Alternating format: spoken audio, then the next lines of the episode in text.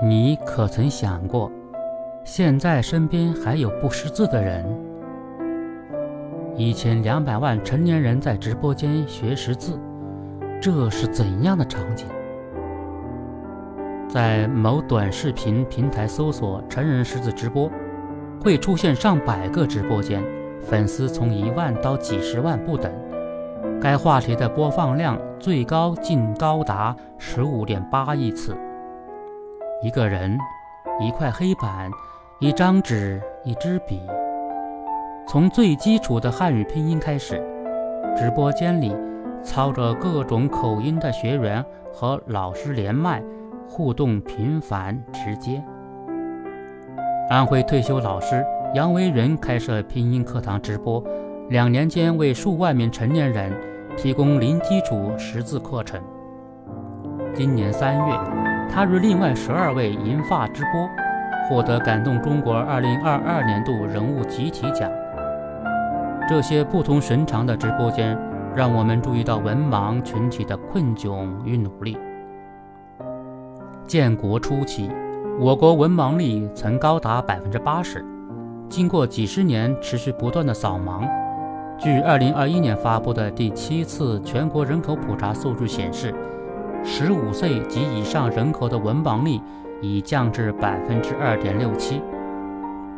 中国有庞大的人口基数，仅二点六七的百分比，也意味着还有三千七百多万文盲。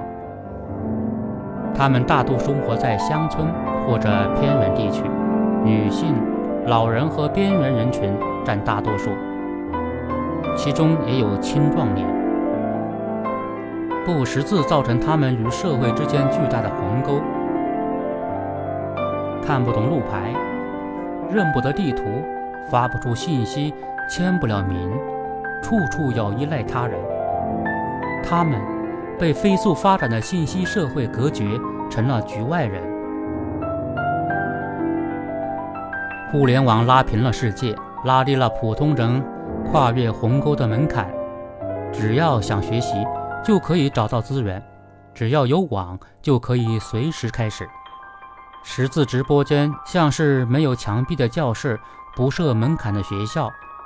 这样新形式的互联网扫盲班，某种程度上填补了公共服务留下的缝隙。